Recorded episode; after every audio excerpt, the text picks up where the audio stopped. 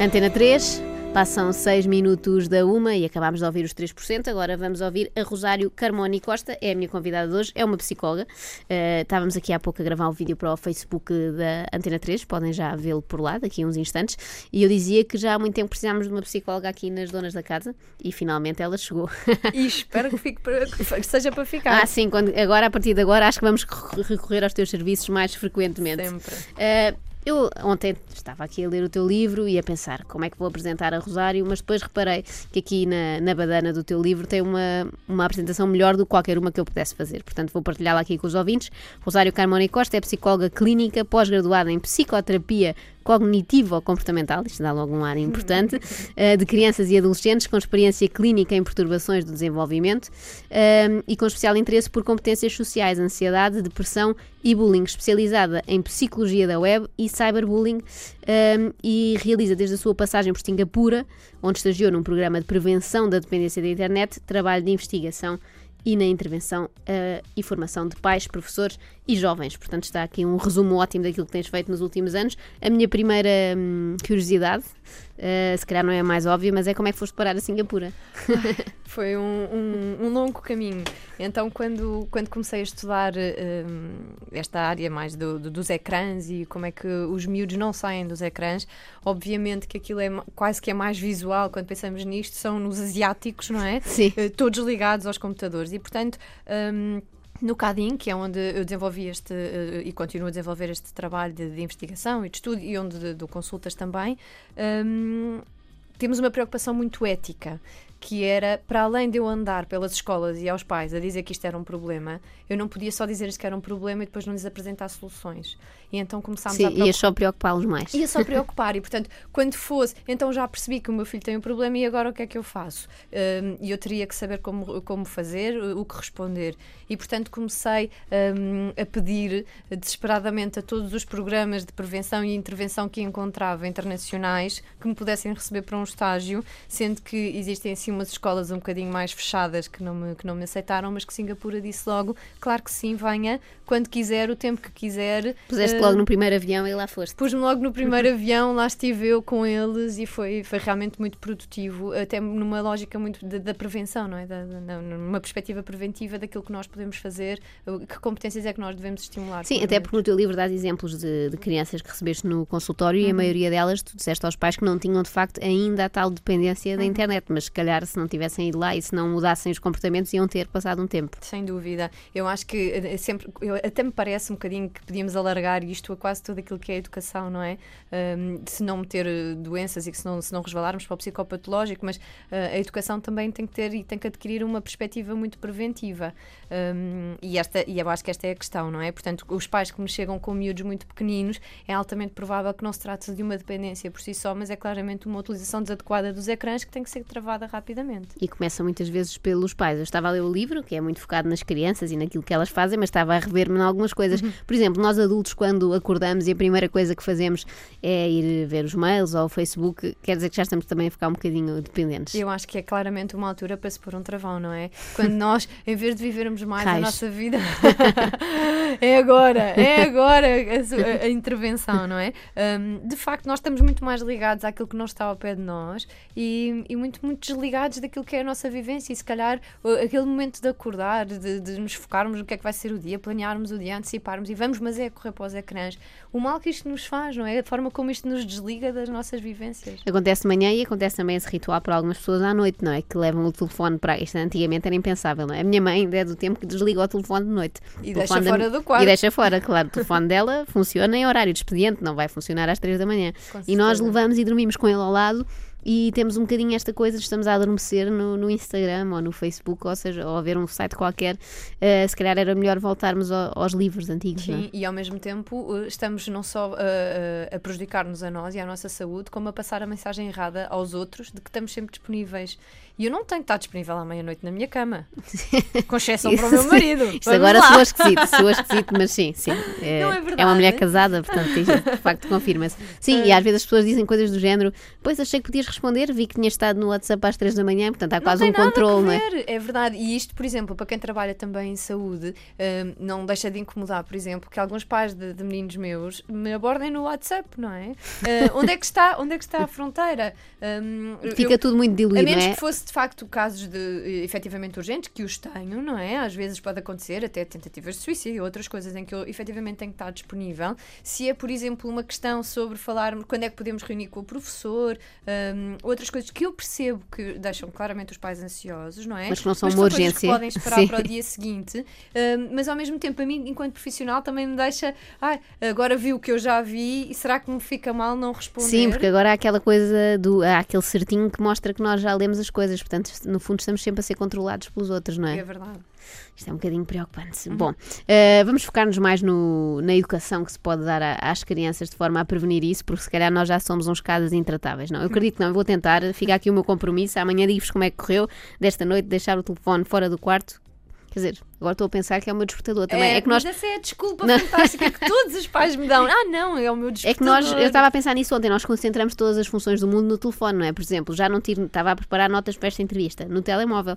Se calhar podia voltar à caneta e ao papel, não é? É verdade. Se calhar isto é uma coisa mais profunda, vai dar mais trabalho do que eu pensava, mas eu vou tentar na mesma. e eu volto cá depois para confirmar. Está bem, vamos fazer um antes e depois, um bocado como nas dietas, não é? Aqui, pronto, não se nota tanto na cara, mas se calhar vou aparecer com uma pele melhor e com um ar mais descansado, não é? Bem, a dormir melhor, melhor, a dormir melhor. Neste momento incomoda-me mais mais o meu telefone do que um filho de 5 meses. Portanto, alguma coisa está alguma coisa está errada. Eu que ia sugerir fazermos a seguir, se a Rosário concordar, Agora passei a tratar Rosário por você. É porque esta coisa de ser eh, uma profissional de saúde impôs aqui algum respeito, mas já vou voltar ao tu. A ideia que eu tive ontem é que o teu livro tem muitas. tem umas, um quadro com questões no início. Questões que tu sugeres que as pessoas respondam antes e depois de ler o livro. Lá está, Fantástico, voltando aqui é ao antes e depois. Que é para analisarmos os comportamentos que temos.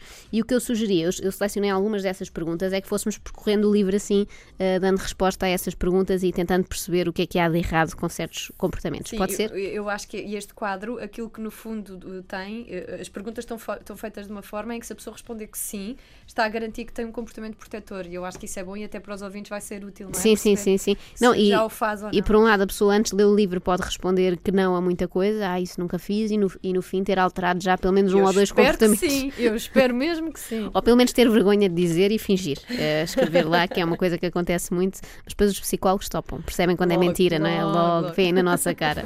Antena 3 Antena 3, estamos nas donas da casa e há pouco lancei-vos o desafio de pensarem em quantos uh, ecrãs ou para quantos ecrãs olham ao longo de um dia. Não vai ser fácil a contagem. Aposto que ainda nem chegaram à meia da manhã e já devem ir nos 20 ecrãs. Se chegarem a alguma conclusão, passem pelo Facebook da Antena 3 e deixem lá o vosso veredito. Eu ainda não contei os meus ecrãs, mas tenho a certeza que são muitos, porque só aqui no estúdio estão um, dois, três, quatro, mais o meu telemóvel, quem sabe ali um tablet, portanto são muitos ecrãs juntos. Vamos começar, se calhar, do início, convém, que é uh, quando as crianças começam a ter contacto com ecrãs e algumas delas muito cedo. Uh, vamos então aqui às perguntas do livro da, da Rosário e uma das primeiras primeiras é: proíbo os meus filhos com menos de dois anos de se entreterem com ecrãs? A resposta devia ser sim, não é? É a resposta devia ser sim, segundo agora as novas diretrizes das associações de pediatria, é de que as crianças não beneficiam de todo de ecrãs uh, antes dessa idade. Não, não beneficiam, mas faz-lhes mal? É essa a questão. Faz, faz mal quando nós os utilizamos para regular os seus comportamentos e, portanto, nós estamos a dar a oportunidade a elas desenvolverem essa capacidade sozinha sozinhas faz mal quando é em excesso, que influencia, por exemplo, os ritmos do sono, que influencia a alimentação, os ritmos metabólicos pontualmente não faz mal, mas não acrescenta. E esta é a minha preocupação de dizer que não acrescenta, é porque existem muitos pais convictos de que aquilo está a estimular o seu desenvolvimento. Que até lhes faz bem. Que até lhes faz bem. Estou Portanto, aqui a ver um vídeo do Panda e vão ficar mais inteligentes. Não, porque aprendem a cantar mais cedo, porque aumenta, segundo as desculpas dos pais, não é? Porque diversifica o vocabulário, porque aprendem inglês. Um, e a verdade é que o que está mais do que comprovado que uh, nestas idades não há aprendizagem mais duradoura do que aquela que é obtida pela relação. E portanto, em vez de o pôr a ver. Poder falar inglês com eles. Pode falar inglês, pode comprar um livro das cores ou um livro do, do, do vocabulário e se o fizer uh, com o seu filho, essa aprendizagem vai ser muito mais duradoura e vai ser apreendida de uma forma muito mais eficaz do que perante os ecrãs. E portanto eu acho que. Uh, Às vezes os ecrãs são usados, eu aqui enfio um bocadinho a carapuça, assim como um SOS, não é? Uhum. Uh, imaginemos, num restaurante, um bebê de meses, não é? No carrinho, inerva-se ao fim de pouco tempo, não é? Não está para aquilo e começa a chorar. Ora, eu ponho-lhe os tais bonecos ou música no ecrã do telefone e ele para magicamente de chorar. E uma pessoa às vezes cede a essa tentação. Não devia, não é? Era melhor ele chorar. É verdade. Dar é, uma voltinha com é ele. É melhor irmos dar uma volta com ele, é melhor retirá-lo do contexto, porque isto também muitas vezes são chamadas de atenção, e é melhor os pais aprenderem a ler esse comportamento. Uma criança que esteja a fazer uma grande birra é porque hum, é sono, é fome, é uma chamada de atenção. Sendo uma chamada de atenção, como é que aprendemos a lidar com ela? Ao darmos o ecrã, nós não estamos a resolver a birra, nós estamos a mascarar aquilo que a criança estava a querer comunicar. Portanto, coisas como a Baby TV não deviam existir, não é? Uma, uma televisão que é destinada. Eles não nos estão a ouvir, podemos falar disto. É uma televisão uh, exclusivamente destinada a bebés, não faz sentido então. Uma televisão destinada a bebés não faz sentido, a menos que, se nós quisermos introduzir isso na vida dos nossos filhos um bocadinho mais cedo, nós nos sentemos com eles. E portanto podemos sentar-nos ao lado dos nossos filhos e dizer: Ah, é a nuvem, olha, isto é o azul. Não é deixá-los ali. Como está? É, é, uma vaca, como é que faz a vaca? E, portanto, utilizarmos isto também como, como se usam os livros. Sim, sim, obviamente, sim. Okay. Sim, Porque eles ficam automaticamente fascinados, não é? Um bebê numa sala em casa uma televisão não tira os olhos da televisão. É muito atrativo, não é? E, e, ainda há pouco falávamos, também nós, estivermos a jantar num restaurante e atrás da pessoa que está à nossa frente tiver uma televisão, nós temos muita tendência de olhar para a televisão sim, e não é olhar para a pessoa que está à nossa frente. E, portanto, a, a diversidade dos estímulos, a atratividade dos estímulos, a novidade, a forma como, rápida como, como se alteram, é muito mais atrativo, não é? Do que um estímulo mais neutro que se mantenha por um longo período de tempo. Uh, no livro vamos vendo alguns episódios uh, clínicos, digamos assim, e sei que o paciente mais novo que recebeste tinha 3 anos uhum. e já os pais pensavam que ele tinha uma dependência de novas tecnologias. Não se vestia sem ser com o tablet, não comia sem ser com o tablet.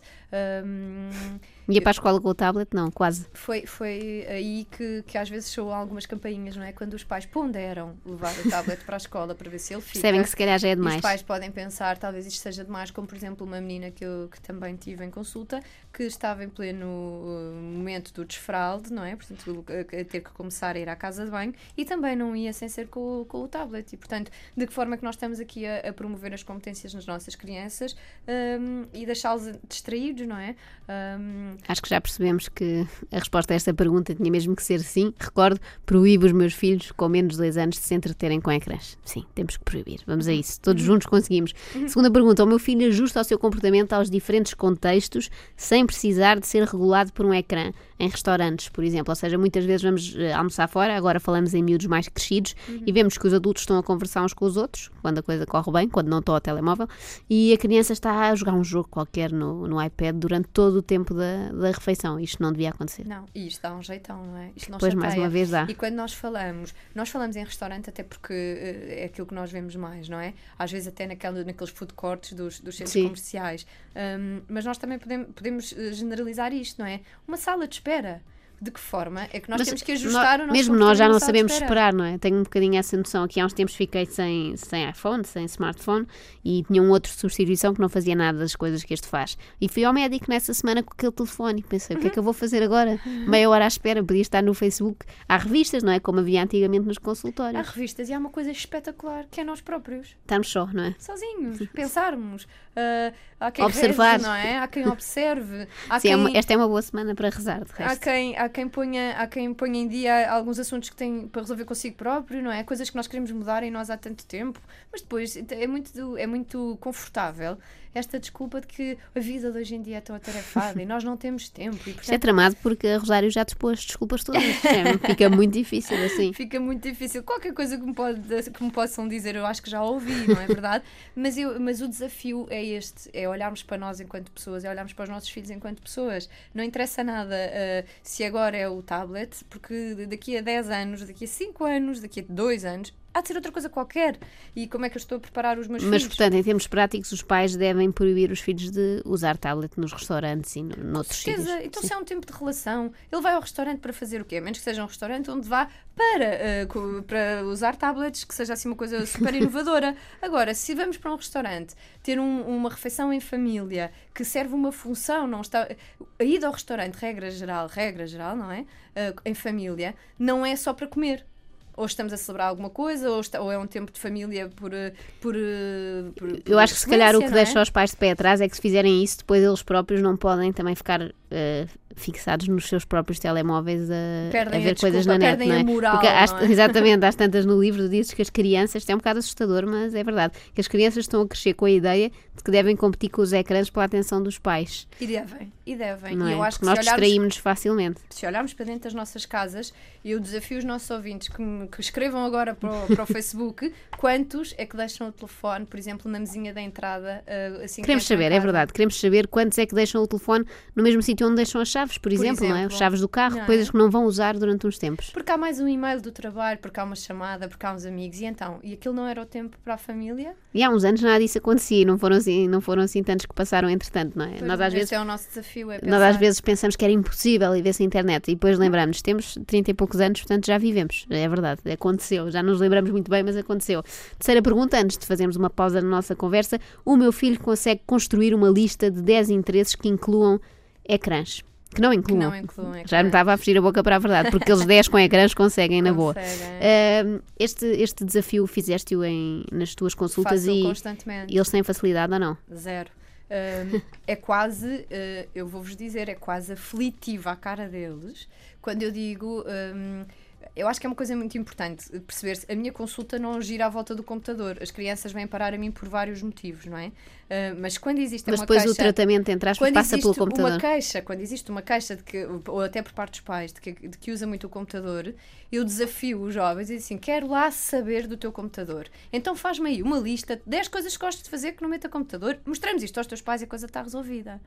E a cara deles De é pânico. aflitiva, mas é aflitiva ao ponto de me dizerem assim: dá para te trazer isto para a semana? E preciso de uma semana para pensar o Vou que é que não pensar mete em casa e vou-me lembrar do que é que gosto de fazer. que não meta ecrãs. Porque a resposta é: gosto de ver filmes, mas vejo no computador. Gosto de ouvir música, mas ouço no computador. Gosto de ver futebol, mas vejo na televisão. Gosto de falar com os meus amigos, mas falo pelo telemóvel. Não, não, meu amigo, nós vamos falar aqui daquilo que tu gostas de fazer que não metam ecrãs. E é um ai Jesus. E o máximo que eu já fui em plena consulta com um jovem foi a quatro coisas. Quatro. Em consulta. E eu agora também deixo o desafio, isto hoje são muitos desafios juntos, acho que a nossa vida vai mudar a partir daqui. deixo o desafio também aos ouvintes de pensarem, porque nós adultos também temos hobbies, em coisas que gostem de fazer que não metam ecrãs. E se calhar também vamos ter alguma dificuldade. Dificuldade. Eu chego à conclusão que a maioria das coisas que se passam aqui, que são relatadas no livro com crianças, têm muitos paralelismos com os adultos, não Por é? isso é que está feito para os pais, não é? Para os pais Exatamente. também fazerem aqui uma, um meia-culpa. Meu Deus, já me sinto tão culpada. Toda eu sou culpa, dos pés à cabeça. Muito obrigado, Rosário, por teres vindo. Something About You de Jamiroquai, a conversa que estamos a ter hoje é sobre todos nós. Já temos recadinhos no Facebook da Antena 3. Temos, por exemplo, o Mário Ribeiro que, di- Ribeiro, que diz: Com respeito a cyberdependência, eu passo o dia a ouvir a Antena 3 no PC. Acham que devo mudar esse meu hábito? Não, acho que abrimos uma exceção para o Mário, nesse caso pode ser. A Denise diz: Incrível ver o que se está a passar com estas novas gerações. Eu pergunto como é que um bebê pode ser viciado em telemóvel ou tablet. A única forma que vejo é os pais permitirem. E é precisamente isso também que estamos aqui a falar hoje. Ana Vinhas disse: eh, Tive saudades tuas, Joana. Beijinho ao Xavier. Beijinhos, Ana Vinhas, muito obrigada. Ela é de Braga, portanto, beijinhos para Braga. Temos recados e a seguir retomamos a conversa com mais perguntas. Vão colocando os vossos sims e nãos. Vamos lá saber se fazer- a fazer as coisas certas ou não. E digam-nos, afinal, ainda não apareceu nenhum ouvinte que possa afirmar que deixa o telefone na mesinha da entrada ou que o desliga quando chega à casa.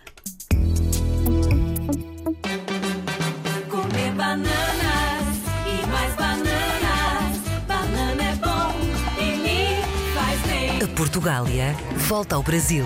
Este fim de semana, a Antena 3 está em Goiânia para a Bananada. Bola um companheiro, mas que dia de cão. né? Henrique Amaro acompanha um dos melhores festivais brasileiros da atualidade e conta tudo nas tardes da 3 e no domínio público.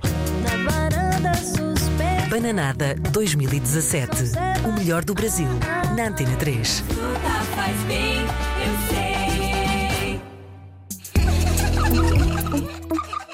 Voltamos à conversa com a Rosário Carmona e Costa. Estamos a falar do livro E Agora Liberte os Seus Filhos da Dependência dos Ecrãs. Isto é uma promessa, mas quer dizer, não basta ler o livro, temos depois fazer as coisas que cá vêm, não é? Essa é a parte mais difícil, mas eu acredito que vamos conseguir mudar alguma coisa. Continuando as perguntas que trazes no livro, uma outra é: sempre que entrego uma nova tecnologia ao meu filho, faço com um conjunto de regras e limites associados. Então, Uh, supondo que oferecemos, por exemplo, uma PlayStation. A um miúdo, queria muito a PlayStation, mal damos a PlayStation, temos de dizer só pode jogar no dia X, só pode jogar não sei quantos minutos seguidos, é, tem que ter regras. Tem que ter regras, temos que definir as expectativas.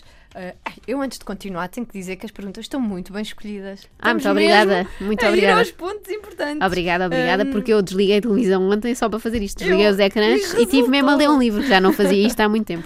resultou porque estamos a tocar os pontos fundamentais. Este é também muito importante porque eh, os pais estão muito preocupados, entregam estas, estas coisas todas, dizem onde é que liga, onde é que desliga e onde é que se escolhe a equipa e depois não se esclarece as outras coisas todas que são muito importantes, como por exemplo, que coisas é que o meu filho tem que cumprir para ter acesso a, a- a estes privilégios. Isto tem que se resumir de uma maneira. Para os nossos filhos, isto tem que ficar claro de que o acesso às novas tecnologias é um privilégio e não é um direito. E isto está um bocadinho invertido, porque eles falam connosco como se tivessem direito. e Como se não desse para viver sem aquilo, não E é? não dá, não é? Uh, nós compreendemos que de facto existe aqui uma pressão de integração e da pressão dos pares. Obviamente que não, também não queremos que os nossos filhos sejam os excluídos. E acho muito bem que uh, toda esta liberdade vá sendo dada com, com a devida responsabilidade, mas tem que ficar esclarecido. E portanto, nós precisamos dizer aos nossos filhos o quê? Por exemplo, quanto tempo é que eu aceito que tu jogues seguido? De quanto em quanto tempo é que vais fazer um intervalo? Que conjuntos de atividades é que tu tens que fazer ou que regras é que tens que cumprir para ter acesso? Quais serão as consequências? Uh, de que forma que isto pode ou não estar relacionado, por exemplo, com o desempenho escolar? O Faz que é que eu sentido te aquele velho castigo de se não tiveres boas notas, acaba-se a consola ou acaba-se a televisão. Eu acho que uh, isto depende de cada caso, não é? Uh, se quisermos fazer aqui uma generalização, uh, o, o sentido que faz nos castigos é que os castigos sejam da natureza do problema. Ou seja, se o meu filho teve, uh, fez alguma coisa de errado relativamente com a escola ou, ou agora fe- tem más notas, o castigo deve ser estudar mais, ou mais fichas, ou mais tempo de estudo. E claro que o mais tempo de estudo retira tempo às outras coisas. Se o meu filho fez um erro qualquer de natureza social, aí pode fazer sentido, por exemplo, não vais à próxima festa. Agora, aquela coisa de tiveste uma nota, não vais à festa, são duas coisas que, regra geral, não, não, não resultam muito bem, porque o meu objetivo com os castigos não é castigar por si. O objetivo com o É castigo é qualquer mudar coisa. um comportamento.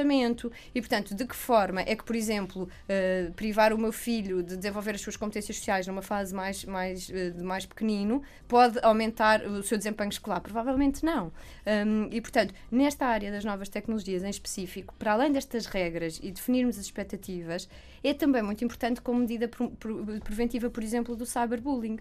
O que é que eu não aceito que tu faças através deste, do telemóvel ou através do computador? O que é que eu não aceito que tu visites? O que é que eu não, de que forma é que eu não aceito que tu te relaciones com os outros? Isto é fundamental que os nossos filhos tenham estas expectativas bem definidas, porque às vezes eles vão por ali fora e de repente, de um minuto para o outro, és retirado e eles nem percebem muito bem de onde é que aquilo veio. Porque enquanto deu jeito aos pais, porque tiveram lá amigos, Sim. ou porque queriam fazer o jantar ou fazer outra coisa qualquer, ninguém os chateou, e às 8 e 1 especificamente, isto já é a pior coisa do mundo, sai já daí e não pode acontecer. Temos também algumas questões aqui sobre o cyberbullying, já lá vamos. Antes, de- antes dessa, uma outra que é conheço e estou atenta aos sinais físicos que possam indicar exposição excessiva a ecrãs. Uhum. Que sinais é que são estes que as pessoas possam notar nas crianças? o mais, o- os, os mais visíveis são as alterações de comportamento.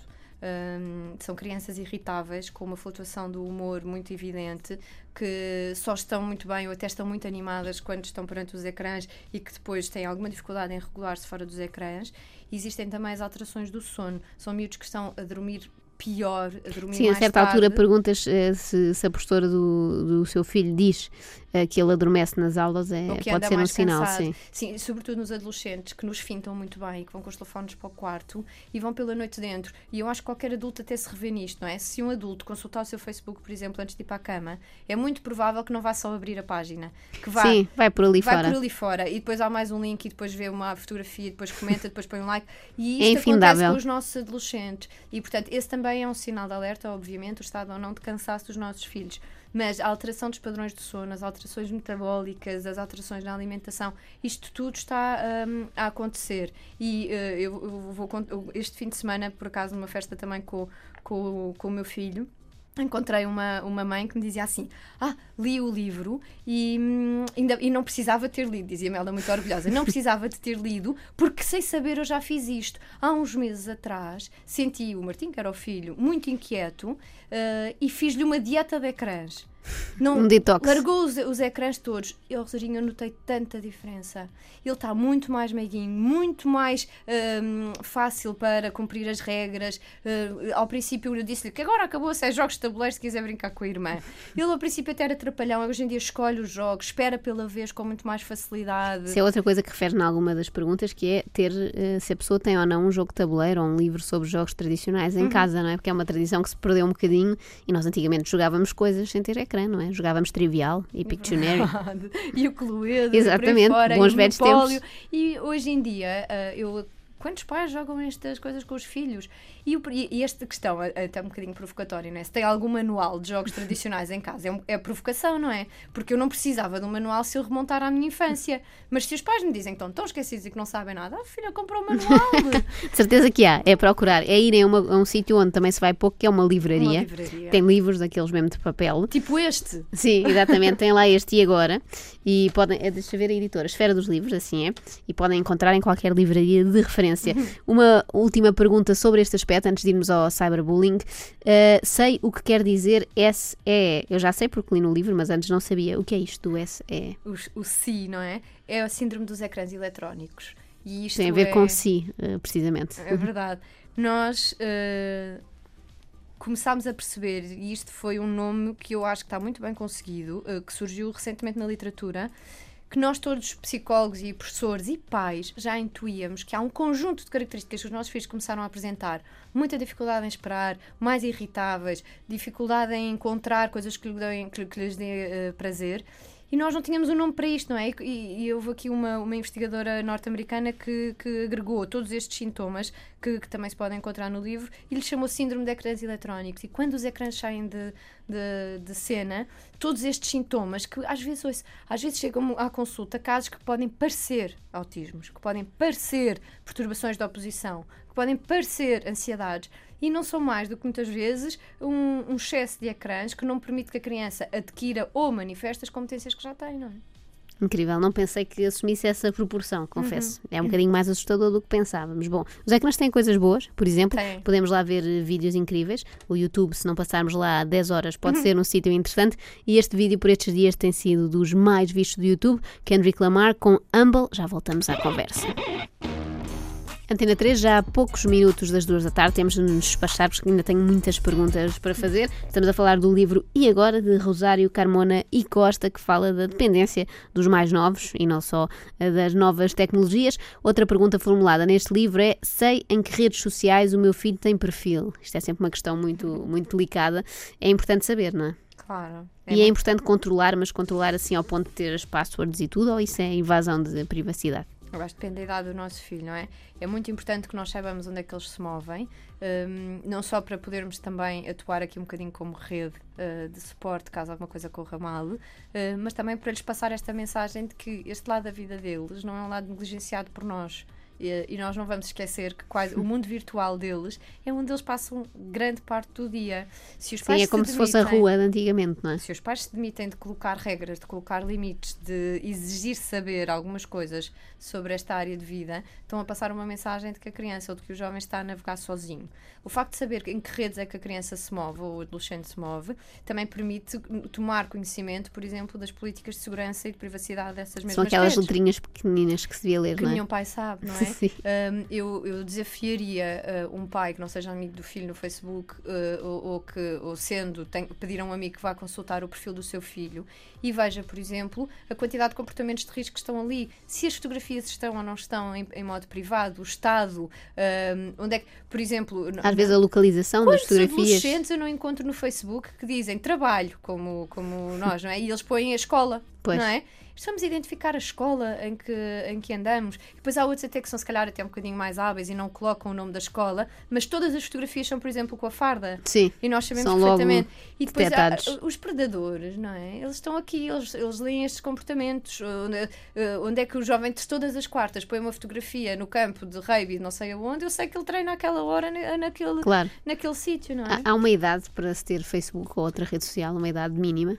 A idade mínima é sempre aquela que a rede social define, Pois. que não é por acaso, não é? Mas há pais que deixam os filhos contornar Não, isso e aldrabar a data de nascimento. Pois, um bocado como nós aldrabávamos bilhetes de identidade para nos podermos inscrever em qualquer coisa, não é? Mas Agora. provavelmente não eram os nossos pais que nos aldrabavam Não, não. de identidade. Íamos a uma papelaria tirar uma fotocópia com medo que o senhor da papelaria descobrisse. Percebesse para que é que aquilo era. Exatamente. E agora há pais a fazer os perfis aos filhos, porque senão, coitadinho, é excluído. E há outra coisa que me ocorreu enquanto lia isto, que é há pais que enchem os seus próprios Facebooks de fotografias das crianças, ou seja, são eles mesmos a fazer isso. É, um erro, não é? de risco. É um comportamento de risco, Até a polícia já Não pediu é? que não fizessem. É verdade. E, mas isto alimenta egos, é muito. Para não mostrar há nada, que o filho é muito bonito, eu percebo. não uma há pessoa nada tem essa tentação. mais, é verdade. É verdade, é? uma Mas- pessoa expõe tanta coisa, tipo sushi no Facebook, e depois pensa, este bebê é muito mais giro do que sushi, mas não, eu, do meu só tenho posto os pés, pronto, é uma coisa não que- muito identificável. Temos que pensar que sempre que nós colocamos alguma coisa na internet, ela deixa de ser nossa. E que fica lá para sempre. Quando lá estamos, é como estarmos de porta de casa aberta. Nós estaríamos de porta de casa aberta a fazer as rotinas dos nossos filhos. É altamente provável que não. Claro. Então, porquê é que as carrapachamos na internet? Falaste há pouco dos pais serem amigos dos filhos, isso é sempre uma questão sensível. De- Tenho uma amiga que teve quase uma discussão com a mãe, mas ela já é crescida, já tinha idade para isto, não aceitou bem no Facebook. Qual é aqui a barreira? Os pais devem ser ou não? Os pais devem amigos? respeitar, não é? Na adolescência devem respeitar. Os pais podem eh, explicar porque é que estão a querer ser amigos do filho no Facebook. Isso é por uma questão de prevenção, conversarem os dois de que forma é que os pais então podem prevenir eh, ou que podem controlar de outra forma. E às vezes, Joana, não quer dizer que os pais vão necessariamente, mas está mais do que comprovado que um pai que diga eh, eu, eu tenho que saber a tua password do Facebook, eu comprometo-me a não ir lá, mas tu tens que me dizer qual é. que. Existe um travão brutal nos comportamentos de risco online. Brutal. Isto já foi Sim, investigado. sim, não vão Ah, fazer conversas estranhas, porque sabem que os pais podem ir vê-las, não é? e, e os pais até se podem comprometer que não vão ou que vão ciclicamente. Estava tramada porque ia-me esquecer da password como esqueço das minhas. Uma outra pergunta, estamos muito perto do final, eh, temos que ser eh, concisas. Estou certo que o meu filho não publicará vídeos ou fotografias de amigos sem a sua expressa autorização. Também já se perdeu um bocadinho esta noção de que cada um tem direito à sua privacidade, não é? É verdade. E às vezes podem iniciar-se assim fenómenos de, de bullying, por exemplo. Isto é, isto é claramente a pergunta que faz a ponto com o cyberbullying, não é? Hum, e eu ponho esta pergunta também aqui um bocadinho provocatória, porque não é difícil os pais empatizarem com as vítimas e os pais pensarem: ai, se põe uma fotografia, se o meu filho não quiser, eu já sei o que é que vou fazer e vou-me Mas quando é ao contrário, Mas é muito difícil os pais colocarem-se no lugar de será que o meu filho faz tudo bem online? Será que o meu filho não agride ninguém? Será que o meu filho não ultrapassa fronteiras, não ultrapassa Sim, porque às limites? tantas até falamos, fala-se aqui do livro de não ser o- a origem do bullying, digamos assim, mas também não fazer nada para o combater. Ou seja, Exato. alguém faz um post a gozar com uma outra criança, um outro miúdo. Se o nosso filho vai lá comentar e colabora com aquilo, ele não começou, mas no fundo não está a fazer nada para aquilo parar. É. E, e se calhar é mais complicado para os pais quando percebem que o filho é um bocadinho bully do que quando é vítima. quando é? é vítima. É muito mais fácil empatizarmos com o sofrimento dos nossos filhos, não é? E desculpabilizar tudo aquilo que eles façam de, de errado. O facto, o, o trabalho no bullying, e eu passo já a publicidade, também tenho um jogo publicado de prevenção do bullying para ser jogado em família e de Ah, é? tabuleiro. Como se chama? Chama-se Bullying Um Dia na Escola. E o Bullying Um Dia na Escola um jogo de tabuleiro que ajuda os pais a trabalhar com os filhos tudo isto. O que é que, o que, é, que é empatia, eh, o que é que é o controle da agressividade. Eh, e isto é muito importante porque no bullying aquilo que se tem que trabalhar muito também são as testemunhas. O facto de eu pôr um like ou partilhar um vídeo de alguém a ser agredido faz de mim também um agressor. Exatamente, está a colaborar no, no fenómeno. Eh, e outra pergunta que está relacionada com o cyberbullying e que me interessou também é: sei o que fazer se descobrir que o meu filho é vítima de cyberbullying? Eu, eu vi-me confrontada com isto e pensei: não faço ideia o que é que se faz. O que faz? Faz-se queixa? É guarda que é? as provas todas, porque, e isto é o mais importante dizer, porque fazer queixa, obviamente, ir à polícia, obviamente, mas aquilo que os pais não sabem é que têm que guardar as provas todas, porque a maior tendência de um filho que seja agredido online é apagar. Apagam as mensagens e apagam os e-mails, porque é um conteúdo eh, muito Que os agressivo, magoa, não é? que os magoa, porque o pontapé, eh, o chamar os nomes na vida real é uma coisa muito, é uma coisa pontual que magoa e que dói muitíssimo, obviamente. mas é que acaba por ser limitada naquele momento e a mensagem que fica, o e-mail que fica, a fotografia que circula dele é demasiado agressiva que, e, e, há uma sensação de falta de controle muito grande.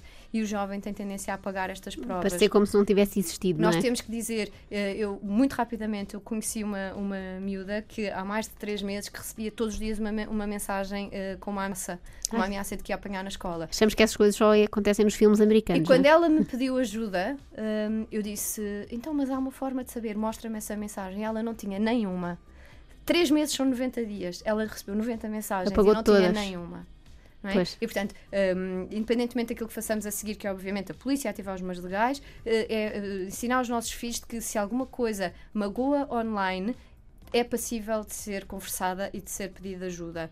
Porque muitas das coisas que também o que os faz não denunciar é que muitos dos nossos jovens não sabem o que é o cyberbullying. Ou seja, sabem a definição, mas não sabem que se nos é desconfortável e se nos é desagradável, não precisa de acontecer. Sim, já estamos a ser. E nós precisamos dizer isto. Não tem que te acontecer. Podes pedir ajuda guarda essa Faz-me lembrar uma série que falámos, falei aqui no outro dia com a Ana Galvão sobre ela, uma série da Netflix, não sei se já tiveste a oportunidade de ver, que se chama 13 Reasons Why, hum. e que é precisamente sobre uma, uma rapariga, uma adolescente, num colégio americano, que se suicida e depois deixa umas cassetes com a explicação e, e, do porquê. E pronto, ainda não cheguei ao fim da série, também não vos ia estragar o final da série, uhum. mas vai-se percebendo que tem muito a ver com bullying, com cyberbullying, com fotografias dela, com o namorado que circularam por telemóveis, etc. e por aí fora. Portanto, é uma coisa que está muito mais presente do que nós possamos eh, imaginar. Em Portugal está muito presente. Fica a sugestão da série, que já tínhamos sugerido no outro dia. Fica agora também a sugestão do livro, chama-se E Agora. É muito útil. O meu filho ainda tem, ainda tem só 5 meses, mas eu já antevi aqui muita coisa que se vai passar daqui para a frente, ou não, espero que não. Espero. Olha, vou já comprar um Mahjong ou assim, um jogo daqueles que as pessoas já não têm em casa e que fazem falta. Eh, a certa altura, tu vais citando alguns poemas e algumas músicas no teu livro, e uma das músicas que citas é do João Só, eh, uhum. ele que integrou um projeto também contra o bullying, que era Deixa o Bullying Só, eh, com a companhia habitual do Nuno Marco então eu sugeria que ouvíssemos um bocadinho para o final da conversa. E acho Rosário, acho que vais ter que voltar um dia destes às donas da casa. Tenho que te apresentar a Ana certeza. Galvão. Eu acho que ela vai gostar, está bem? Vamos lá. Vamos a isso, vamos a isso, vamos ouvir um bocadinho do João Só. Aqui se, se o meu computador, este meu ecrã, cá está, colaborar comigo. Vamos ouvir um bocadinho. Com likes e comments a cada passo. Olha que